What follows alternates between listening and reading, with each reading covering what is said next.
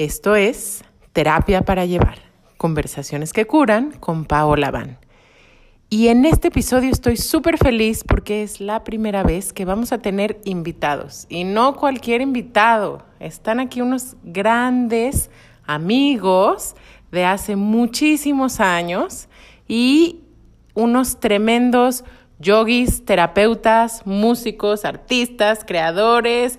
Señores, está en el podcast Quirio, Mari Jorge, bienvenidos. Hola Pau, ¿cómo estás? O sea, me, me, puse rojo por la presentación tan tremenda que hiciste. Marecita, ¿cómo estás? Muy feliz, gracias por la invitación. Un placer estar aquí. Terapias para llevar, qué bueno. Hola, ¿qué tal familia? ¿Cómo están? Y el tema es que la gente que los sigue a ustedes los conoce porque cuéntanos qué hacen, Jorge.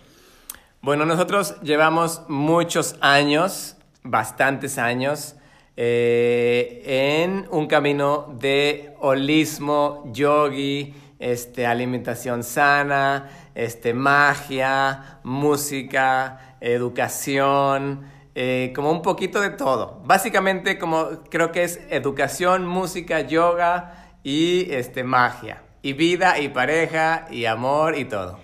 Exacto, sin embargo, aunque son tremendos yogis y me atrevería yo a decir líderes espirituales en su comunidad, yo los llamé porque algo que quizás no sepan es que tienen muchísimo tiempo casados. Entonces, para mí su relación siempre ha sido súper admirable y por eso me gustaría que el día de hoy nos cuenten cuál es el secreto para tener una buena relación de pareja, porque en verdad yo he estado muy cerca de ellos y son de las muy poquitas, desafortunadamente, parejas armónicas que yo conozco. Entonces, Marecita, cuéntanos, ¿cuántos años llevan juntos ustedes dos? ya empezamos con ese tipo de preguntas. Me encanta. Em, bueno, sí, realmente no sabría decirte muy bien. Creo que de, conocernos tenemos muchísimos años, ya ni, ni te podría decir, no sé, quizás unos veintitantos años. Eh, unos bebés. Sí, realmente sí, ya que nos conocimos muy jóvenes. Yo estaba en una compañía de, teatro donde estaba la prima de, de, Jorge, entonces, bueno, pues por ahí algunos de ustedes saben la historia y si no, en otra ocasión o quizás aquí la cuenten, no lo sé, casi no hablamos de esto, pero pues nos conocimos y después empezamos una relación laboral musical con, la, con Voces desde el Cuirio. Entonces, eh, pues era simplemente laboral, amistad, obviamente había todo lo que se tenía que sentir, pero nosotros nos dimos un tiempo grande de amigos y posteriormente por el 2002 eh, fue que nos unimos. Entonces ya estamos pues en pareja y con todos los casamientos de todo tipo, civiles y de todo esto, hace 18. No contesté a tu pregunta, pero... Oye, pero me llevas a otro lugar. Esta palabra tóxico está de súper moda, ¿no? Como que es una palabra que no... Totalmente. Y yo recuerdo, y les voy a confesar aquí, yo tuve una relación bastante toxicosa hace algunos años, ya que tú lo recuerdas, pero justo lo menciono porque Jorge fue de los amigos más contundentes que yo tuve en ayudarme a poner límites a esa toxicidad. Entonces, como que las mujeres somos un poco más indulgentes o nos esperamos más, nos vamos demasiado tarde de las relaciones.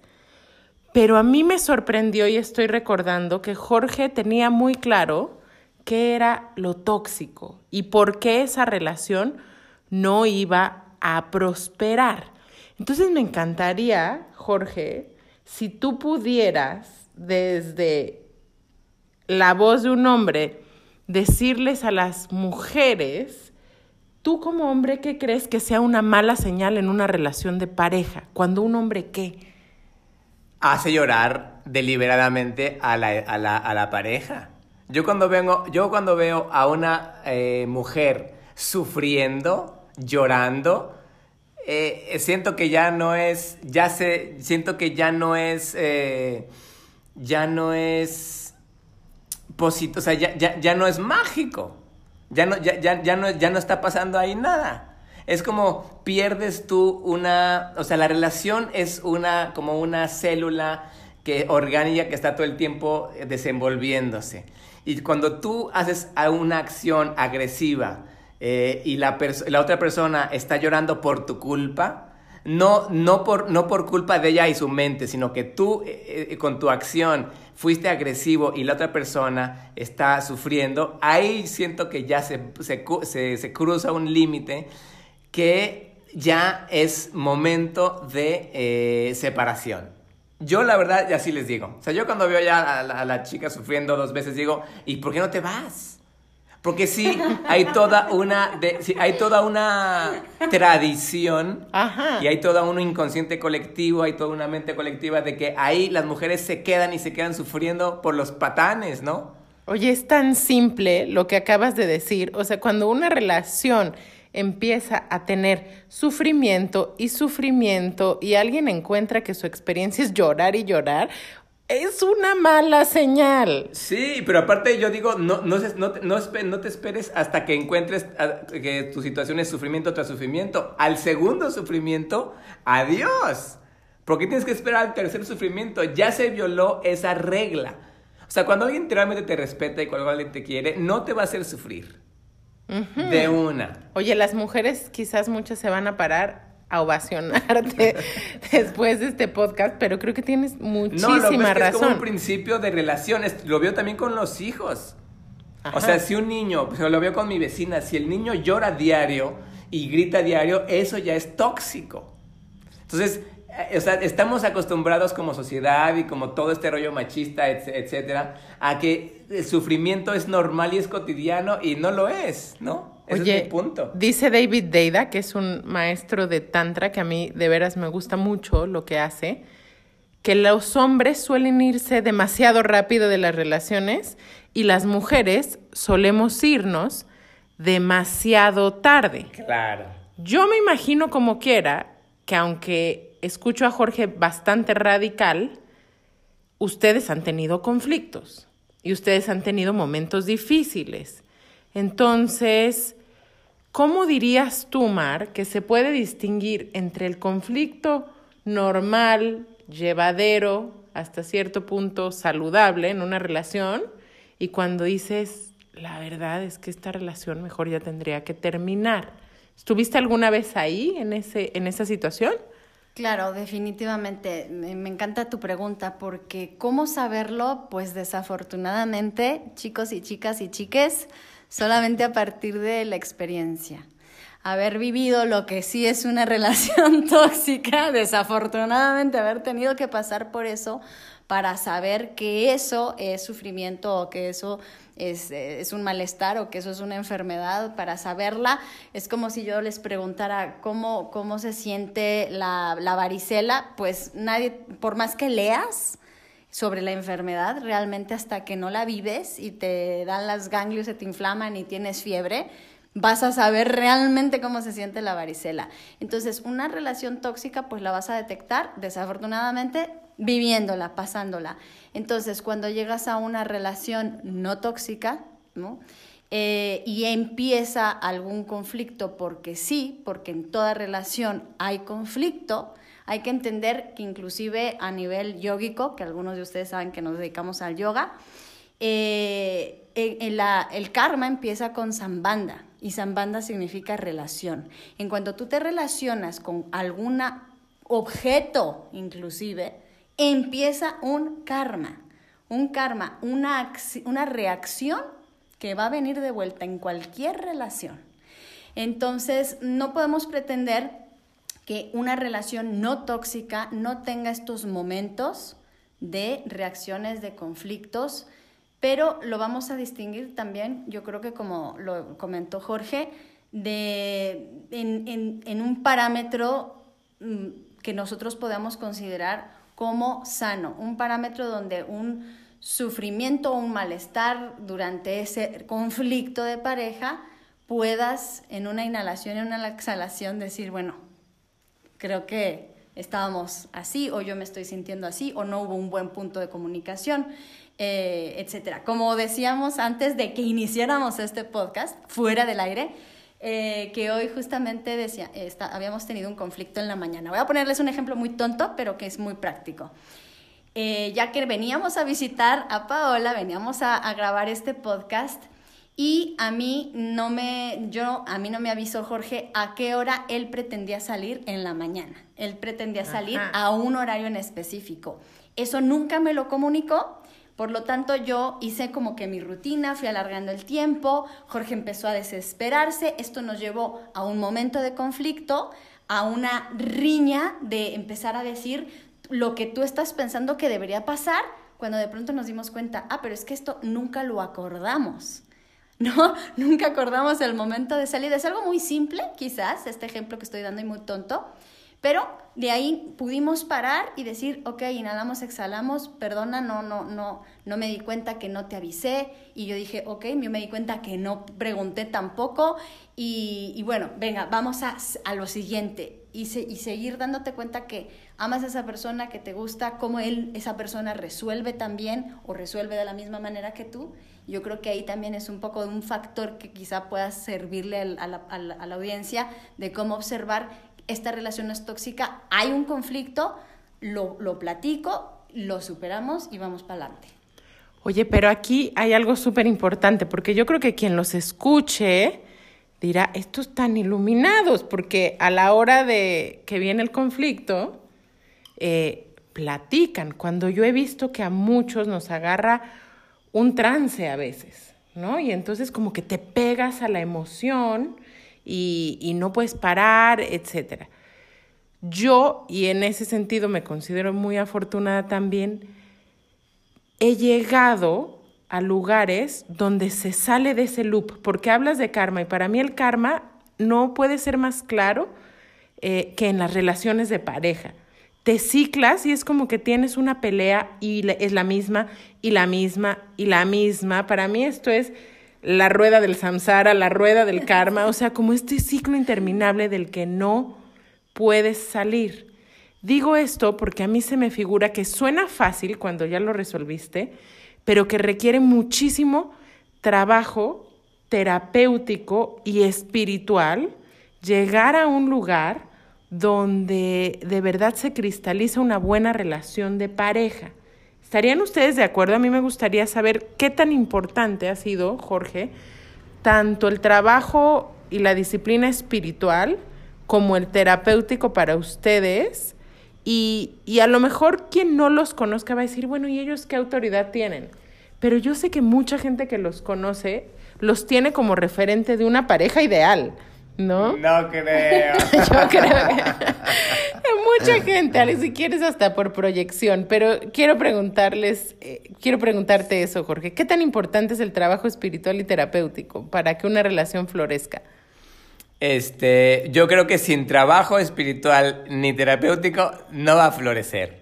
¿Verdad? O sea, es, más bien no existe porque todas las parejas que han sobrevivido a los 50 años, la boda, las bodas de oro, sin trabajo terapéutico ni espiritual, pues es como más bien dos desconocidos, ¿no? Los que ya terminan durmiendo cada quien en su cama y los que se aguantaron y los que realmente no florecieron cada quien en su propia identidad y no crecieron, no se expandieron. Yo conozco muchas parejas que duran 80 años juntos pero eh, eso era por tradición, era como por ya por obligación, por, por, por, estructura social, exacto, porque pues ya ni modo, porque pues, prefiero estar aquí que, que qué voy a hacer si me voy, ¿no? ¿A dónde? etcétera, por comodidad, por conveniencia. Exacto. Ok, y entonces estamos hablando de los que están en pareja, pero también quisiera dedicarle esta pregunta a los que están solteros, porque yo creo que una parte fundamental del proceso de ser pareja es escoger bien. Entonces, otro amigo que tengo dice, antes de trabajar en soltar y en soltar, y que vamos a soltar y déjalo ir, mejor trabaja primero en escoger bien para que no lo tengas que soltar. Entonces, a toda la gente que está soltera, yo le diría que en realidad me he dado cuenta que vamos como dejando pasar cositas. Cuando yo he estado en una relación toxicosa, como que, a ver, te pongo un ejemplo. Hablaba pestes de su ex. Y yo digo, no es para tanto, ya se le quitará. Pero pues es obvio porque es la ex. Y tiene este pequeño viciecillo por ahí. Le gusta fumar o le gusta el beber. Trago. El no, el trago. Y uno dice, pero ya se le quita. Y así vas dejando pasar cositas. Lleva seis meses sin trabajo. No sé, ¿no? Para cada quien es diferente. Y yo creo que nos vamos como autoengañando y no escogemos bien. No sé, no sé si le suena, pero ese sería, si pudiera decirlo, como lo que yo le diría a alguien que está soltero. En resumen, escoge bien y en este lenguaje lo voy a decir, no te hagas güey. O sea, ve con claridad. Pero ¿qué le dirías tú, Mar, a alguien que está en el proceso de escoger? ¿Qué es lo importante? Pues en principio, como siempre me dijo Jorge, escogerse a sí mismos. Me encanta, me encanta. Podemos sonar un poco egoístas eh, y, y, y, de pronto ya sabemos que la sanidad mental, emocional y espiritual no está bien vista en esta sociedad. ¿no? Eh, la sociedad de pronto ya tiene sus parámetros que sirvieron en algún punto para sobrevivir, ¿no? Había que tener una pareja eh, monogámica, heterosexual, una familia, hijos, porque en algún punto histórico se dio esa necesidad, pero yo creo que ahora un poco eh, en referencia a lo como iniciaste este podcast sobre si la poligamia o no. Yo realmente, como dijo Jorge, no la conozco, pero tampoco creo que no se pueda eh, hoy en día hacer todo tipo de, de, de, de, acuerdos, exactamente, siempre y cuando uno no esté sufriendo, no esté llorando allí, ¿no? Como decimos, no sea tóxico. Entonces, a la hora de elegir, pues hoy en día la verdad es que tenemos muchísima más información que toda la gente del pasado. Eh, de todas las mujeres del pasado que tenían que, que, que, inclusive como minoría nosotras sabemos que históricamente pues hemos, nos han elegido las parejas, ¿no? Y de alguna manera, después de los años 60, quizá pensamos que podíamos nosotras elegir, cuando en realidad todavía la sociedad seguía eligiendo, seguía eligiendo por nosotros porque nos daba eh, esta información a través de, de la, los, del mundo donde nos desenvolvíamos. Pero hoy en día estamos hablándole a una audiencia del 2020 y a todas esas personas pueden elegir, primeramente elíjanse a ustedes, como dice Paola, un camino espiritual, una terapia, ve sanando todo lo que tengas que sanar, ve trabajando. Y se va a dar esa eh, empatía con alguien, se va a dar esa pareja. Porque esas otras parejas de las que estabas tú hablando, de a lo mejor 20, 40 años juntos, que no tenían nada que ver, en realidad yo las llamo disparejas, tienen su dispareja, su dispareja de 40 años, perfecto, ¿no? O tu dispareja de dos años, no importa el número de años, puedes tener una dispareja. Pero la misma palabra te lo está diciendo, parejo, ¿sí? Que hay un equilibrio, eh, las dos personas tienen ciertas cosas parecidos, ideales o metas espirituales, de, personales, de algo, por eso son pareja y eso definitivamente va a ayudar a, a que esa pareja prospere, florezca, y sí, definitivamente. Entonces, yo creo que no es tanto como, como el estar como con el ojo de a ver a quién elijo. Primero elígete a ti, sé una persona plena, completa, feliz, vas a traer a otro parejo a ti. Y entonces empiezas a caminar en pareja. Oye, es que siempre llamamos a nuestro recíproco, creo yo. Siempre estás de verdad atrayendo a algo que es o muy similar o de alguna manera afín a ti. O sea, no, no es como casual con quién estás, ¿cierto? No, es resultado de lo que tú estás pensando. Absolutamente. No, o sea, aquí la física cuántica sí funciona. O sea, lo que tú estás pensando genera cierta vibración en el campo cuántico y de tal forma que esa manifestación que tú estás generando con tus pensamientos eh, magnéticos va a terminar haciendo que tu, la pareja de toda tu vida llegue a tu puerta a tocarte, como me pasó a mí. Literal. Literal. Literal a mí también. O sea, yo no anduve buscando, yo no, yo no estaba pensando, o por supuesto sí estaba buscando yo. Y hacía poesía y la luna y hacía canciones a mi alma gemela. Pero nunca salía a los bares a buscarla. No, yo estaba en mi vida haciendo mi música y de pronto un día Mar llegó a la puerta y tocó. Dije, ay, qué bien, ya llegó para mí fue súper parecido, que yo decía, oye, pero es que ¿dónde voy a encontrar a alguien que medite y le interese, seguro, y le interese comer bien y sea súper clavado de la práctica espiritual y de estos temas? Y literal, llegó al lugar donde yo trabajaba con su set de cuencos y todo, ¿verdad? Pero llegó ahí. Ahora, Mar, yo me recuerdo también hace, esto lo platico porque siempre me acuerdo de Mar con esta anécdota, que a veces hemos pasado de nuevo por relaciones que no son las más favorables y damos un montón en esas relaciones. Pero a veces también es importante saber que tampoco porque te haya ido mal en una relación eso se pierde, también eso genera un karma. Y entonces si tú te atreves como a soltar este lugar donde no, donde no está floreciendo, abres como un espacio y eso bueno que entregaste regresa.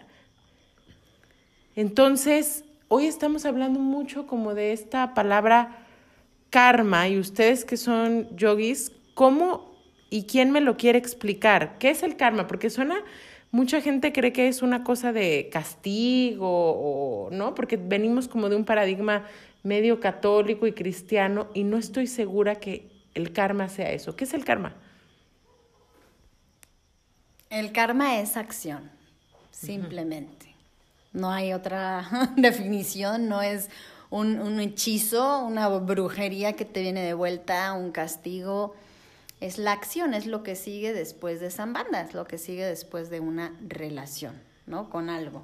Puede ser la relación inclusive con la taza, ¿sí? Entonces, yo tengo una relación con la bebida porque tengo sed, porque deseo beberla, tiene que haber una acción. Mi mano va hacia la taza y hay una reacción que yo bebo y me sienta bien. Entonces hay una acción. Eso es simplemente karma. Por otro lado, el karma está dividido en varios tipos de karma. ¿A qué me refiero con esto? Puede haber un karma que viene de otras, eh, de otras vidas acumulado.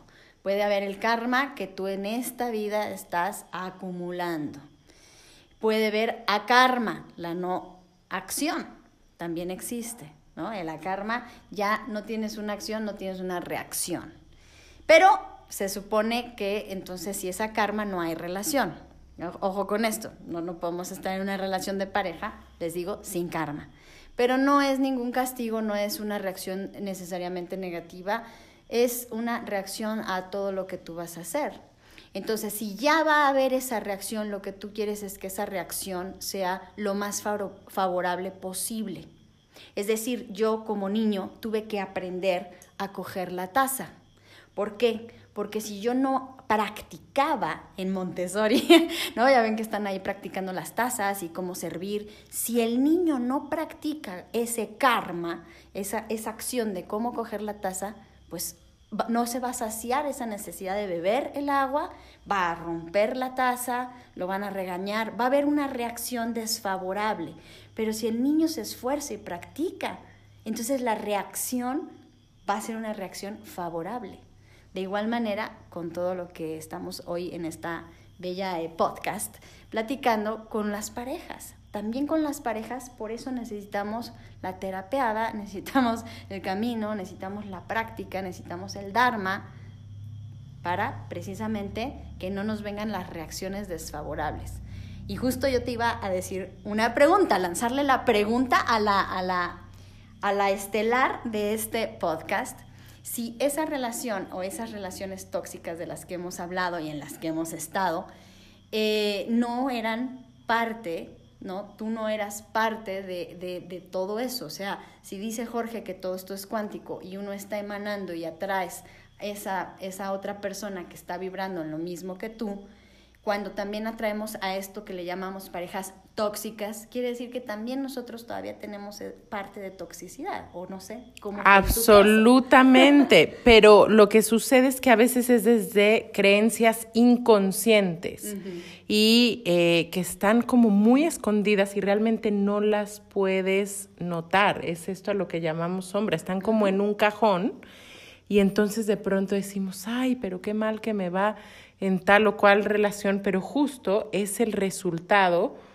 de algo a lo mejor, no que yo estoy conscientemente haciendo mal, pero por decir algo quizás eh, hay un sentimiento de culpa, hay un sentimiento de no ser suficientemente bueno o buena y entonces eso es el molde perfecto para que llegue alguien, por ejemplo, y te maltrate o, o te trate como inconscientemente tú piensas que merece ser tratado o tratada. Entonces de ahí que un poco yo siempre insisto en esta necesidad de revisar no solo lo que, lo que te das cuenta que piensas, sino lo que está debajo como un motivo inconsciente que puede mover tu conducta. ¿Qué piensas tú, Jorge? No, bueno, es que de eso se trata todo el tema, porque también estoy pensando ahorita que por, eso hay tantos niños eh, malcriados y no deseados.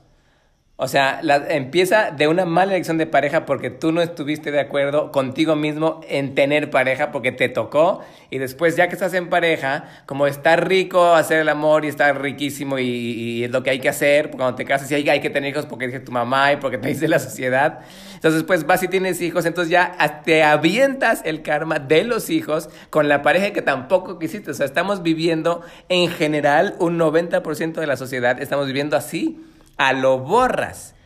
Yo creo que hay muchísima gente que realmente no pensó mucho la decisión de tener hijos. De verdad es duro decirlo. Y ni siquiera de tener pero, pareja. Ajá, ni tener pareja ni tener hijos. Y entonces ahí eh, quiero empezar a cerrar porque en realidad mucha gente está viviendo un momento bien complicado porque si de por sí, ¿qué haces con los hijos?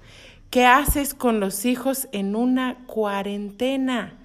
Entonces, eh, Jorge y Mar son expertos en yoga para niños, ¿cierto? Entonces, yo sé que cambiamos con esto un poquito el tema, o más bien bastante, pero me gustaría que nos platicaran un poco qué hacer en pues estos casos. Antes que nada, eh, conectar, o sea, empezar a encontrarte a ti, o sea, bueno, Mar dijo, encuéntrate a ti, encuentra a una pareja y platiquen si quieren o no tener hijos.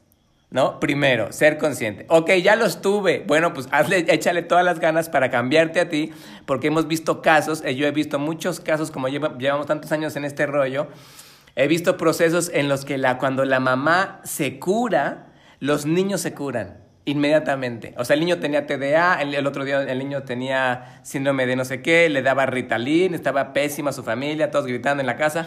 Esta señora empieza a hacer yoga, empieza a hacer meditación, empieza a tomar una alimentación más saludable, se empieza a avanzar ella y por arte de magia cuántica, como estamos aquí hablando, los niños empiezan a dejar de tener los síntomas del TDA y se les quitan las pastillas y todo eso. Entonces, obviamente, si la mamá y los papás ya están en este rollo, pero avanzan, los niños por añadidura lo van a hacer. Oigan, ¿y ustedes eh, están ofreciendo algo ahorita para mamás o para maestras? O cuéntanos un poco, Mar, están, ¿cómo están ustedes trabajando en este momento? Sí, estamos ahora justo ya con las inscripciones abiertas para nuestro curso de noviembre, Mis Bellezas Online, este entrenamiento que damos de educación consciente, pueden ser mamis, papis, eh, de preferencia también invita a tu esposo y le vamos a dar un súper descuento. Recuerden, traigamos a esos padres presentes en la educación de nuestros niños, también para educadoras. No se necesita previa experiencia en yoga o meditación, vamos a ir desde cero, vamos a ver meditación, yoga para ti como adulto, como dice Jorge, porque a partir de esa visión del adulto el niño va a mejorar. Y obviamente también que vamos a dar muchos tips de juegos eh, saludables, yoga para niños. Entonces están las inscripciones abiertas, nos pueden encontrar como Kinder Yoga In en cualquiera, en Spotify, en nuestro podcast, en Instagram, Facebook y todo. Kinder Yoga In, ahí van a poder tener más este, informes sobre este curso que vamos a emprender en noviembre. Y algo con lo que quisiera cerrar también, antes de, la total gratitud, como siempre, a Paola Van, la admiro muchísimo, ya lo sabe, eh, por emprendedora, como terapeuta, con el programa Pachamamita eh, y todas las cosas lindas que hace. Es esto que quizás no lo creemos, hemos tenido a lo largo de esta vida como mucha gente que nos dice, si yo empiezo a hacer un cambio, eh, llevo tantos años ya en yoga, meditación y esto, y mi pareja no cambia. ¿no? y mis hijos no cambian. Es algo como muy común. Eh, ¿qué, ¿Qué puedo hacer con esto? Bueno, tú ya vas a tener la mente clara también para tomar las decisiones mejores para esos niños, porque a lo mejor efectivamente si tu pareja después de ese tiempo no cambió y no desea cambiar, porque es algo muy individual, pues por más que tú estés como eh, en, esa, en, ese, en esa buena onda y vibración, pues a lo mejor tu pareja no va a cambiar, entonces, como dice Pau, no se pierde todo eso que invertiste ahí, lo vas a cultivar en, otro, en otra relación. Adéntrate, ¿por qué, ¿por qué no? Busquen, buscar. Yo creo que el buscador espiritual eh, no está diferido del buscador social, del buscador romántico, del, somos uno, intégrate y tú simplemente busca ser la mejor este, versión de ti, estar en alta frecuencia y si ya de verdad, justo nos acaba de pasar con una persona de la comunidad Kinder Yoga que nos dijo estoy feliz, pero acabo de dejar a mi pareja. Eh, y me siento feliz por esa, por esa decisión. Duele, es un reto, pero ahora tengo las herramientas para hacerlo y me estoy abriendo a la vida a que venga a lo mejor otra compañera o compañero o compañere eh, para caminar conmigo en pareja. Entonces, esto que dice Jorge de si el adulto cambia y lo demás puede cambiar, pero aún así es más fácil que te cambies a ti, como decía Tolstoy, que cambiar el mundo. Para cerrar, Jorge, yo ya cambié, yo hice yoga, yo soy bien espiritual. Soy iluminado. Pero mi pareja no cambia. ¿Qué haces? Si tú estás iluminado y aparentemente, ya sea tu pareja o tu jefe o el mundo, no cambia. entonces no era tu pareja. si no cambió, entonces no era tu pareja. claro, porque no va parejo, ¿cierto? Sí, ya no va parejo. Yo, uh, para despedirme aquí de este magnífico podcast, terapia para llevar, para que se lleven este, eh, pues esta experiencia, yo lo que digo es que el amor es, la, es una decisión diaria. O sea, igual que la iluminación, igual que todo esto rollos, porque luego estamos como muy en el abstracto de que sí el amor para toda la vida, tu alma gemela, la fuerza, soy fiel. O sea, porque por eso luego los jóvenes tienen miedo a comprometerse porque dicen, no, es que para toda la vida y no, y mejor no me caso. Yo digo, sí, tráete todo, igual hay que hacerlo, hay que aventarse todo el paquete a tener conflictos y a tener buenos días y malos días y andar serios los dos y andar de malitas y luego otra vez bien. Todo va a pasar, ¿no? Es como el todo está integrado, el miedo, el temor, la incertidumbre, la buena y la mala vibra, pero el, acto de que tú decidas todos los días amar a tu pareja, eso es lo que importa. Porque eso es una decisión tuya, esa voluntad. No es ni de Dios, ni de, ni de, ni de la Virgen, ni de San Jodito Tadeo, ni de la Tonantzin, ni de, ni de Tara Verde. Tu diario lo decides y tú con tu voluntad dices, ok, me, me apechugo y sí, la regué hoy y yo fui agresivo, entonces apechugo. Entonces, pues, de pechito. Me encantó. Si tu pareja no cambió y tú cambiaste, entonces no es tu pareja. O sea, si se empieza a generar una disparidad inmensa y los dos no están igual de interesados en crecer, hacer terapia, ir a cursos, entonces no hay afinidad. Me encantó, les agradezco inmensamente por estar aquí. Y bueno, pues ya saben, arroba Paola Avan en Instagram, terapia para llevar.com en el blog y pachamamita.mamitatierra. Gracias por estar aquí, chicos. ¿Dónde pueden escuchar su música para cerrar? Quirio Music, ¿no? Quirio Music eh, en todas las redes igual. Facebook, eh, Instagram, Spotify, eh, YouTube, todo. Quirio. Mm. Mantras y canciones de súper alta vibración. Nos vemos pronto.